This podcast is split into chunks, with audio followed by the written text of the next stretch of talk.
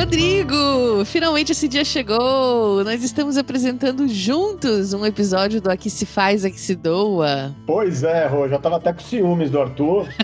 Eu andei aparecendo por aqui, mas só com ele.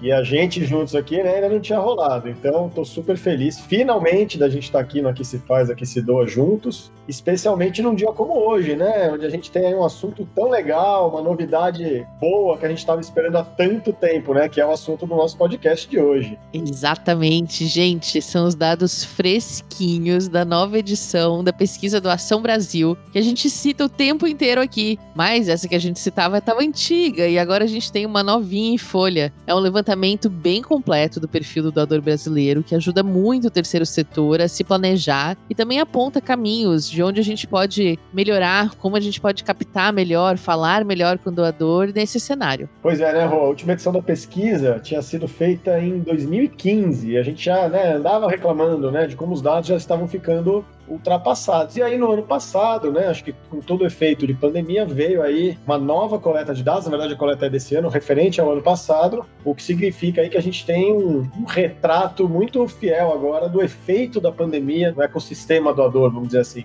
E quem vai contar tudo pra gente é a nossa querida amiga Paula Fabiani, presidente do IDES, que você já conhece dos nossos episódios especiais, que é também conselheira do Instituto MOL e é quem está por trás dessa grande pesquisa. Estamos em casa e cheios de assunto hoje nesse episódio do Aqui, aqui se, se faz, aqui, aqui se doa.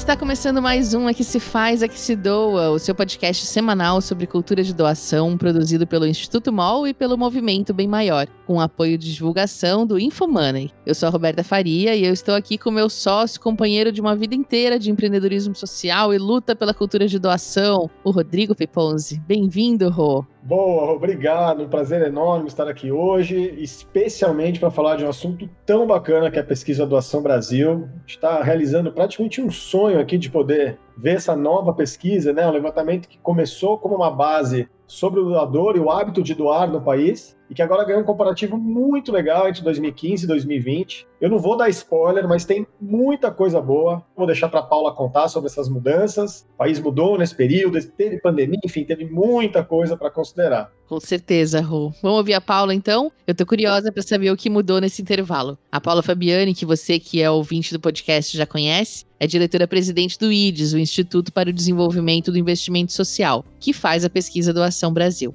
Paula, seja bem-vinda novamente ao nosso podcast, agora do outro lado do balcão, né? Como fonte para trazer essas novidades que a gente está muito ansioso para ouvir. Oi, Roberta, oi, Rodrigo. É um enorme prazer estar aqui, ainda mais para falar sobre a pesquisa do Ação Brasil 2020 muita coisa bacana para a gente contar. Antes da gente entrar nos números, eu queria que você contasse para o nosso ouvinte um pouco do histórico da pesquisa do Ação Brasil. Quando surgiu o interesse em fazer o levantamento, o que vocês queriam descobrir, o que descobriram na prática? Porque a gente sabe né, que a pesquisa do Ação Brasil hoje é uma das grandes fontes de informação sobre a cultura de doação no Brasil.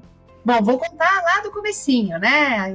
A gente resolveu em 2015 enfrentar esse desafio de fazer uma pesquisa que mapeasse o comportamento do doador brasileiro, mapeasse o volume de doações dos indivíduos, né, das pessoas, que trouxe muitos insights para o setor, informações muito importantes e acho que uma contribuição bacana para o desenvolvimento das organizações da sociedade civil e também para o aumento de doadores no país, ou pelo menos o engajamento maior de pessoas que antes não praticavam a doação, da mídia, que começou a falar mais do assunto, e de outros atores do campo do investimento social e da filantropia. Agora, a ideia era a gente fazer essa pesquisa cinco anos depois, e aí veio a pandemia. E aí, bom, e agora? Vamos fazer? Não vamos fazer? E achamos que a gente tinha que fazer, inclusive, ter um recorte sobre o comportamento do doador durante a pandemia, o que, que aconteceu, né? Qual foi esse impacto da pandemia na doação. Enfrentamos de novo esse desafio, trouxemos vários parceiros muito bacanas e contratamos a Ipsos, né, que é o nosso parceiro técnico, que executou todo o processo de pesquisa, que envolve sempre uma parte qualitativa, que são os grupos focais, e uma parte quantitativa, que são os questionários. E Paula, conta pra gente um pouquinho como que foi esse levantamento em 2020 com a coleta de dados em plena pandemia, né? Eu imagino que vocês tiveram que mudar os planos de curso para fazer essa pesquisa à distância e também o que, que vocês conseguiram captar nesse momento que foi muito único para o universo da doação, né? Você pode falar um pouquinho para a gente sobre volume de entrevistados, como que é esse público com quem se faz a pesquisa? Todo esse campo ficou muito prejudicado por causa da pandemia. A gente tinha até gente que, que o entrevistador ligava e ele falava: Não, não vou doar, não vou doar. Não, a gente não quer que você doe, a gente quer que você fale né, se você doou ou não doou. Nós fizemos a pesquisa qualitativa, né, os grupos focais, foram oito grupos focais, onde a gente tentou realmente testar questões do questionário, entender algumas nuances né, do comportamento do doador, do não doador, para poder ajustar o questionário. Foram feitas 2.103 entrevistas, tá? Na pesquisa quantitativa, nos questionários. Essa pesquisa foi realizada entre os dias 16 de março de 2021 e 22 de maio de 2021, onde a pergunta era feita sobre o ano de 2020, tá? Amostra nacional, representativa das cinco regiões do Brasil, homens e mulheres maiores de 18 anos, pertencentes às classes A, B, C, D e E, mas com renda familiar acima de um salário mínimo. Então, esse é o recorte da pesquisa. Muito bom. Bom, estamos todos ansiosos, né, para saber dos resultados da pesquisa, Paula. Que, aliás, é importante dizer também, todo mundo pode conferir no site do IDES. A gente vai deixar tudo indicado na descrição do episódio. Bom, vamos entrar um pouco nos resultados. Acho que é importante, né, a gente pontuar que ao longo de todo o ano de 2020 a gente ouviu falar muito, né, sobre esse grande recorde de doação, sobre esse boom filantrópico, mais de 7 bilhões de reais doados, tudo monitorado pela BCR, né, que criou o monitor de doações. Agora, a primeira coisa que salta quando a gente olha a pesquisa é que a gente vê que tem uma espécie de efeito gangorra, né? De uma parte da população mais pobre que antes doava passou a precisar das doações, enquanto os mais ricos passaram a doar mais em 2020. Foi isso mesmo? Você pode explicar um pouquinho se foi o que aconteceu olhando para essa nova pesquisa? Foi isso mesmo, Rodrigo. A gente teve um impacto dramático da pandemia nas classes mais vulneráveis que deixaram de doar. A pesquisa de 2015 mostrou que o grande grupo de doadores do Brasil está na classe C e D. E o que a gente vê é uma retração da doação nessas classes, mas a boa notícia você já trouxe é um aumento da doação nas classes mais privilegiadas, né, na classe A e B.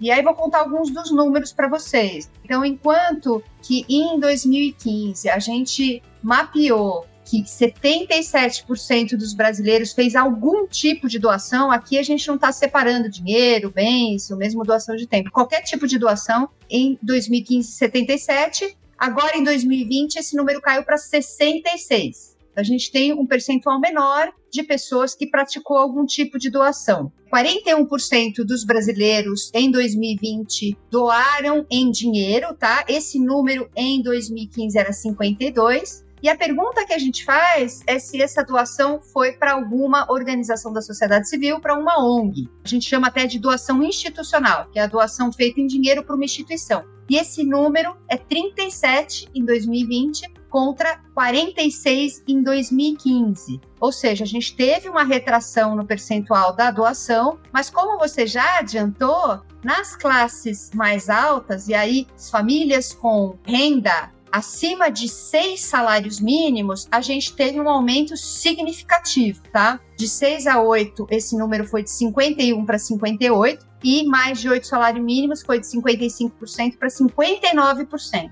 Enquanto que na classe com renda até dois salários mínimos foi onde a gente teve a queda mais significativa de 32 para 25%. E aí, trazendo outros números importantes, né? As mulheres continuam sendo o grupo mais doador.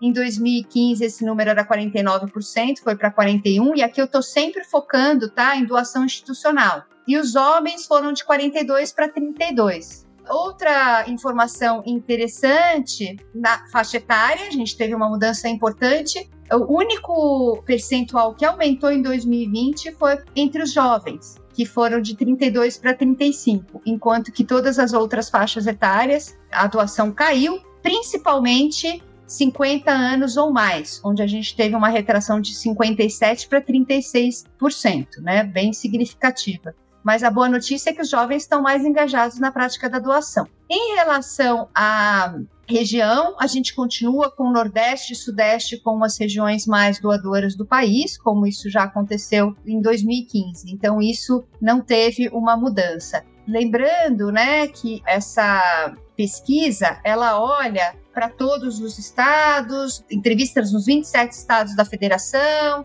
e uma amostra representativa da população brasileira acima de 18 anos e com renda acima de um salário mínimo. E aí, para finalizar, né, o perfil clássico do brasileiro doador em dinheiro é uma mulher, uma idade média de 42 anos, com instrução superior, que mora no Nordeste ou Sudeste, com uma renda familiar superior a quatro salários mínimos, e ela é uma pessoa satisfeita com a própria renda e tem religião. Essas são as características do perfil clássico do brasileiro doador em dinheiro para instituições. E uma coisa que chamou muito a minha atenção foi o aumento da confiança dos doadores nas organizações do terceiro setor. A gente sabe que a desconfiança é um entrave grande no Brasil para você conseguir convencer as pessoas a doar. E a gente viu aqui na pesquisa que entre doadores a confiança saltou de 74% em 2015 para 93% em 2020. E do outro lado da moeda, entre quem não doa, o motivo que é não dou porque não confio nas instituições que pedem para deixar de doar, caiu de 17% para 4%, que é uma queda bem considerável. Isso parece bem animador para o setor social, né, Paula? O que, que você atribui a essa mudança de perspectiva?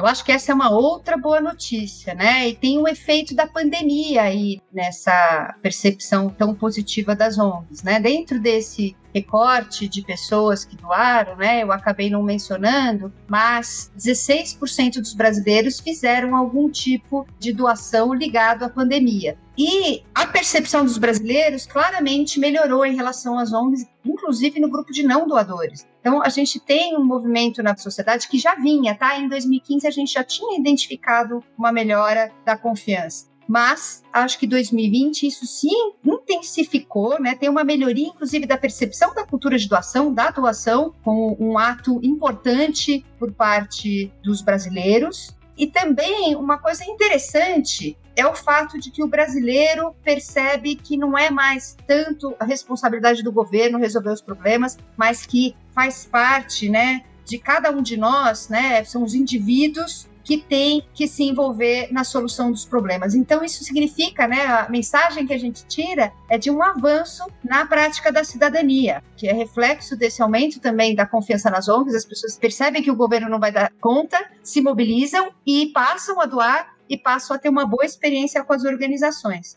É a mudança de cultura, né, que a gente persegue desde sempre, né? Uma notícia que enche a gente de esperança mesmo, de que a, fique um legado, né, desse período tão difícil que a gente atravessou. Esse legado pode ser uma mudança cultural. Pois é, né? A gente viveu um período, né? O brasileiro já vinha desde 2015 com todos os eventos recessão, eleição, muita incerteza. Então a gente já tinha um brasileiro muito cansado e aí vem a pandemia. Mas acho que a pandemia deixou claro, né, de que todos precisamos agir. Foi muito bem mencionado pelo Rodrigo que parte dos doadores se transformaram beneficiários das doações por causa da pandemia e de todo esse impacto econômico, mas as classes mais privilegiadas reagiram. Então a gente percebe que sim, o brasileiro é solidário e ele responde, né, a uma situação de emergência tão grande como foi a pandemia. Bom, eu acho que a gente está no pique aqui para continuar com boas notícias, então, né? Porque acho que tem alguns outros dados que são bem animadores também na pesquisa, né? Acho que para destacar aqui o aumento da satisfação do doador, que pulou de 85% em 2015 entre doadores para 94% em 2020. Fiquei bem impressionado com esse número, né? A gente tem quase uma totalidade de doadores satisfeitos com as doações né, que fazem. E tem também aquela questão de as pessoas não devem falar que fazem doação né, que a gente também sabe que é um grande entrave na nossa cultura de doação e que teve uma queda expressiva, né, tanto entre doadores quanto entre não doadores, né? Estava na casa dos 80%, agora já está mais próximo ali da casa dos 70%. Ainda é alto, a gente sabe disso, mas a gente sente que isso já é o início de uma mudança cultural. E acho que isso tem muito a ver, né? E aí eu queria a sua opinião, Paula, se você realmente acredita que isso tem a ver com, obviamente, a questão da pandemia, né? Toda essa exposição da imprensa, né? Como a gente fala, a doação tem entrado de fato ali no dia a dia da imprensa, no dia a dia das pessoas, os próprios famosos, né? Se tornando ali porta-vozes de doações, comentando nas redes sociais, as empresas fazendo todos esses grandes movimentos, enfim. Você acredita, né, olhando para a pesquisa, olhando para tudo que está acontecendo, que a gente está realmente caminhando para uma mudança de cultura? Sim, essa é também uma das ótimas notícias, uma queda, né, nessa ideia, né, de que as pessoas não devem falar que fazem doação. Tem um outro dado também, né, onde você fala sobre doar sem esperar nada em troca, que é um percentual altíssimo, né, 94% ali dos doadores mas a gente tem um componente muito forte relativo ao fato do país ser de orientação católica, tem aquele conceito, né, de que a mão direita não deve saber o que a esquerda faz. Então, é muito forte essa percepção. Mas o que a gente viu na pandemia foi muita gente se pronunciando, se colocando, falando sobre as doações, e isso deixa de ser um tabu ainda temos um bom caminhar pela frente, né? E temos aí movimento por uma cultura de doação, trabalhando nesse sentido, Instituto MOL, próprio MIDES e várias outras organizações se mobilizando para poder colocar a doação na pauta. Mas a gente vê na TV, no jornal, a doação virou uma coisa cool e a gente vê essa retração nos doadores. Isso foi muito interessante nos grupos focais, porque ficou um pouco ruim falar que não é doador essa convicção que existia, né, mais forte em 2015, ela cai. A gente tem não doadores menos convictos, o que abre um espaço maior para converter essas pessoas em doadores. Claramente a gente tem aí uma recessão econômica para enfrentar, né? E isso acontece em qualquer país. A recessão ela afeta muito a prática da filantropia e da doação, mas eu acho que nós temos um terreno muito mais fértil hoje do que há cinco anos atrás. Isso é fruto também do trabalho de várias organizações, de várias pessoas, para ter essa possibilidade. Né? A gente tinha dados para falar, a gente tinha exemplos para trazer, e mesmo filantropos que eram antes tímidos, eles passam a falar abertamente e percebem a importância de mobilizar os outros. Então, isso mostra como realmente a prática da doação ela passa a ser algo que as pessoas têm orgulho de praticar e elas querem carregar outras pessoas para essa prática junto com eles. E aí, para trazer esse número, eu estava aqui procurando nas minhas anotações, em 2015, eram 47%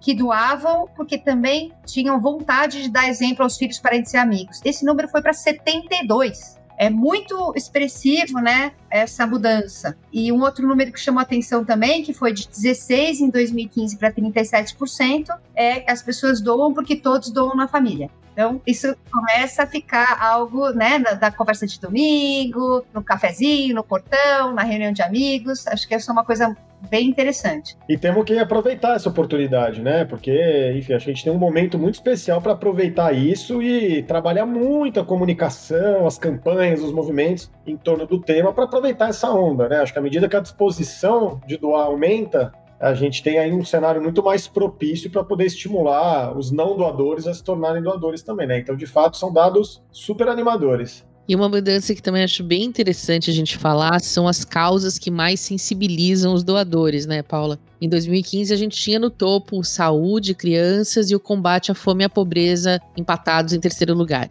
E em 2020, tudo isso deu uma bela bagunçada, né? E o combate à pobreza dispara no primeiro lugar, com 43% da preferência, o que tem tudo a ver com as campanhas massivas por comida para combater a fome, né? Como a gente não via há muitos anos, assim, esse ser um tema tão importante. Apesar da saúde, né, e da Covid, né, serem o tema do momento. Mas também entraram causas novas, digamos assim assim, né? Que despontaram como a causa animal. O que tem a ver também, né, com o momento, né? A gente teve aí quase 500% de aumento em denúncias de maus tratos aos animais, enfim. Então tudo ficou muito urgente e bagunçado. Conta pra gente um pouco mais desse panorama. Acho que você já trouxe aí todas as notícias, mas realmente o brasileiro ele ficou muito mais mobilizado pela questão do combate à pobreza, claramente um efeito da pandemia, né, onde essa mobilização em torno de ajudar as pessoas nas suas necessidades mais básicas, ela surgiu como não acontecia há muitos anos. Isso foi um movimento também mundial. Mas a gente teve essa novidade, né, da causa animal e também dos moradores de rua. Essa foi uma causa que não surgiu na pesquisa de 2015 e apareceu aí junto com a causa animal como duas novas causas um percentual ali importante de preocupação dos brasileiros. E um outro tema interessante em relação a para onde estão indo, né, as doações, caiu bastante o percentual de doações para instituições sociais. mas cresceu muito as doações para coletivos e campanhas esse recurso acabava indo para instituições, para organizações da sociedade civil, né, para as ONGs, mas ele ia por meio de campanhas onde você tinha várias pessoas, organizações, nós mesmos nos juntamos ao movimento bem maior, a Social, lançamos um fundo emergencial e várias outras organizações fizeram, né, esse mesmo movimento de se juntar lançar uma campanha, atrair recursos. Esse foi também algo que nos chamou a atenção, como cresceu essa prática de apoiar campanhas e não necessariamente doar o recurso diretamente para uma organização. Fundo Emergencial, inclusive, um dos vencedores, né, na escolha do leitor do Prêmio Empreendedor Social da Folha de São Paulo. Parabéns, Paulo. Foi muito bacana esse processo. Bom, a gente poderia ficar aqui um tempão falando sobre a pesquisa do Ação Brasil. Acho que a gente está, assim, muito, né? Todos nós que trabalhamos no campo, muito felizes, né, com esse momento de finalmente poder ter aí uma nova leva de dados para a gente poder trabalhar em cima, ter o nosso radar, ter o nosso satélite ali ligado, né? Acho que isso é muito importante para o campo. E acho que a conversa foi muito importante para a gente manter o nosso ouvinte minimamente informado, atiçar curiosidade para que eles possam, enfim, acessar a pesquisa completa. Tem muita coisa na pesquisa. Vou contar só mais umas coisinhas boas, né, que a gente acabou não falando. A boa notícia também que essa pesquisa traz é que 80% dos doadores eles querem manter ou aumentar a sua doação. A gente tem perspectiva mesmo de avanço na cultura de doação. E a gente tem também um crescimento aí da tecnologia intermediando a doação por meio das redes sociais, né, um declínio da prática do correio. Isso é bem interessante, né? O Pix, o QR Code, crowdfunding, né? Tantas formas que floresceram nesse período. Mas eu fico muito feliz de compartilhar, né? Nós somos parceiros aí em várias iniciativas. Acredito que a gente está, apesar da má notícia, né, de que o percentual de brasileiros diminuiu, mas acho que tem uma explicação muito forte para isso, né? Por causa dessa recessão econômica, mas a gente tem muitas boas notícias que mostram que existem avanços importantes na prática da doação por parte dos brasileiros. Obrigada por estar aqui com vocês, viu? Obrigada a você por dividir tudo isso com a gente. E ó, fiquem aí que a Paula volta no final do episódio para rodada relâmpago. Não percam que é já já.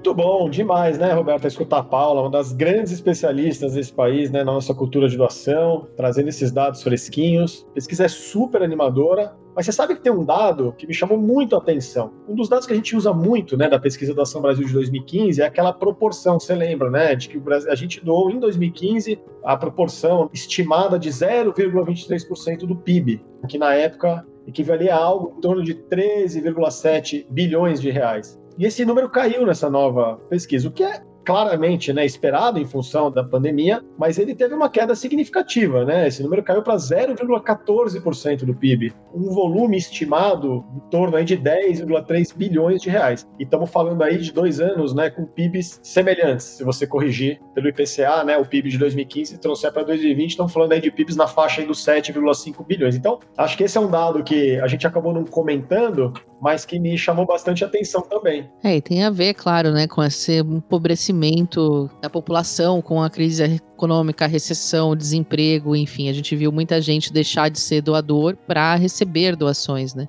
Mas isso também tem, assim, um horizonte de esperança, eu acho, né? A gente tem pesquisas que indicam, não só no Brasil, no mundo, como um comportamento que a empatia, né, sentir na pele qual é o problema, é um fator importante para o engajamento social, para o engajamento numa doação. Então, pessoas que receberam uma doação, seja ela de sangue, de dinheiro, o que quer que seja, têm mais chance de se tornarem doadoras no futuro. Vamos torcer aí para votarmos melhor em 2022 e a gente voltar a crescer, sair dessa lama e as pessoas que hoje estão recebendo doação e que estão aí nessa situação tão difícil voltem a prosperar e voltem a se tornar doadoras ainda mais engajadas. Deus te ouça, para isso que trabalhamos, né? O povo que me ouça, olha. Boa. Deus e o povo. Bom, e quem ouviu todos esses dados, quer fazer sua parte, sabe muito bem que a gente aqui no Aqui Se Faz, Aqui Se Doa sempre dá uma dica, né? Uma não, duas pelo menos. Então, para começar, vamos ouvir a nossa colunista, minha querida parceira de trabalho, Duda Schneider, que toda semana indica algum produto que você ajuda uma organização ou projeto só de colocar no seu carrinho de compras. São os produtos sociais. Conta pra gente, Duda. Oi, gente! Eu sou a Duda Schneider e esse é mais um quadro Produto Social da Semana. A pesquisa Doação Brasil e o episódio de hoje mostraram pra gente como as doações aumentaram durante a pandemia, percebendo muita movimentação também de grandes empresas. Uma dessas ações foi a movimento Faça Parte da Mastercard. O movimento foi lançado em 2020 para ajudar no combate à fome e amparar as comunidades carentes que estavam mais afetadas pela pandemia do Covid-19. Com o objetivo inicial de atingir a doação de 2 milhões de refeições, várias ações foram realizadas em parceria com a indústria, parceiros, clientes e consumidores, como por exemplo, lives com artistas para arrecadar doações, parte da renda revertida a cada compra feita com o Mastercard em lojas parceiras, entre outras.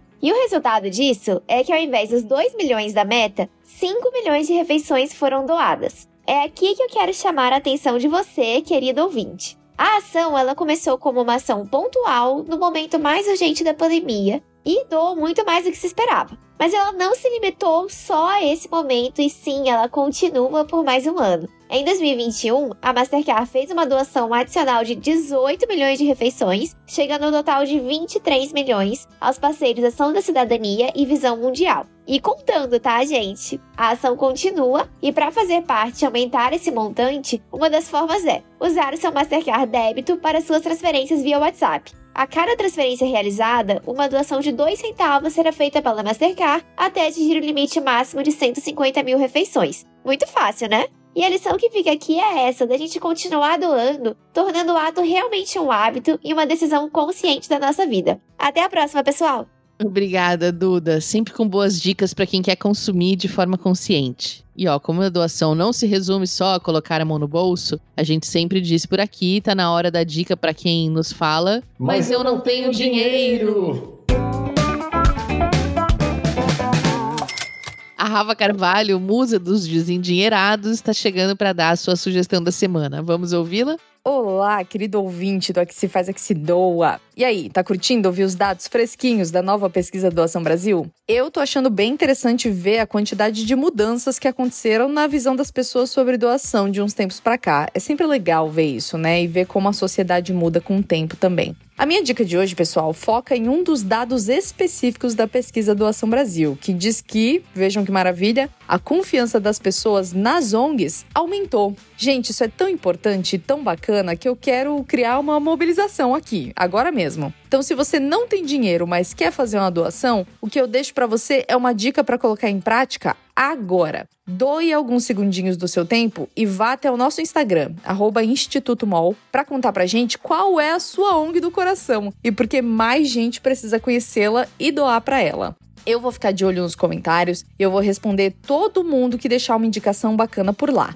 no post do episódio de hoje, hein? Eu quero ver histórias, quero entender por que a causa da organização indicada por vocês mobiliza e eu quero ser convencida a doar para ela também, hein? Essa é uma ótima doação de tempo e uma ótima doação do seu conhecimento. Tudo isso para dizer o seguinte, pessoal: o terceiro setor precisa da nossa atenção e do respaldo que a gente entrega a ele. Isso só acontece quando a sociedade se une para mostrar que as instituições do terceiro setor têm valor sim. Que tal fazer isso em um gesto simples e rápido que pode fazer uma diferença enorme para uma organização que precisa? Eu tô correndo lá para o Instagram agora para ver os comentários de vocês, hein? Até mais. Muito bom, Rafa. Quem tiver alguma outra sugestão de doação sem dinheiro ou comprou um produto social bacana e quer contar para todo mundo, já sabe, só escrever para gente. O e-mail é o contato@institutomol.org.br. E não esqueçam de seguir a gente lá no Instagram, no LinkedIn, YouTube, todas as redes sociais. Os links estão todos na descrição. Tem muita coisa bacana rolando por lá nas nossas redes.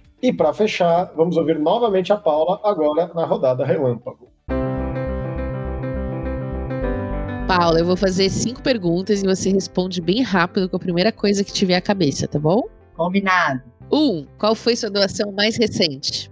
Foi para o Fundo Colaborativo em Frente, que tem ações de impacto em periferias em todo o Brasil. Paula, o que você queria ter sabido sobre doação mais cedo na sua vida? Então, essa é uma boa pergunta. Se eu soubesse desde criança o quanto isso faz bem para o indivíduo, eu teria começado a doar antes. E três, quem é que te inspira a doar mais? Ah, nesse momento são os medalhistas da Olimpíada. Rebeca e outras que passaram por projetos sociais, mostra como é importante. Quatro, qual é a sua causa do coração hoje, Paula? Então, a minha causa do coração hoje é a, a equidade racial, porque é um tema que a gente teve que estudar no IDES, e eu fiquei muito chocada com a minha ignorância sobre o assunto e com a importância e relevância desse tema para o desenvolvimento do país. E por último, uma sociedade que sabe o que é cultura de doação é uma sociedade mais próspera para todos. Muito bom. Muito obrigada, querida. Obrigada a vocês. Sempre muito feliz de estar aqui com vocês. O programa está acabando, mas nós ainda vamos repercutir muito esses dados da Doação Brasil, que é uma pesquisa muito importante para o terceiro setor e que rende insights infinitos para a gente falar sobre doação. Rodrigo, muito obrigada pela sua presença aqui hoje. Volte sempre. Não convida que eu volto, hein, Roberta? Pode deixar. Adorei também estar aqui. Fazer sua. Foi muito bacana. muito bom, que bom. Fiquei muito feliz de poder conversar em primeira mão sobre a pesquisa Doação Brasil 2020. Acho que a gente conseguiu trazer insights muito valiosos para seguir com a nossa construção de um Brasil mais generoso. Então, agradeço imensamente o prazer de dividir esse bate-papo com você e com a Paula. E ó, terça que vem tem mais. Aliás, é só um pouquinho mais, já que vai ser o nosso último episódio da temporada. Você não pode perder, vai ser muito legal. E esse podcast é uma correalização do Instituto MOL e do Movimento Bem Maior. A produção é da Ana Azevedo, da Débora Rodrigues e da Vanessa Henriques, do Instituto MOL, além das nossas colunistas Maria Eduarda Schneider e Rafaela Carvalho. A edição de som é do Bicho de Goiaba Podcasts. Até mais! Tchau, pessoal!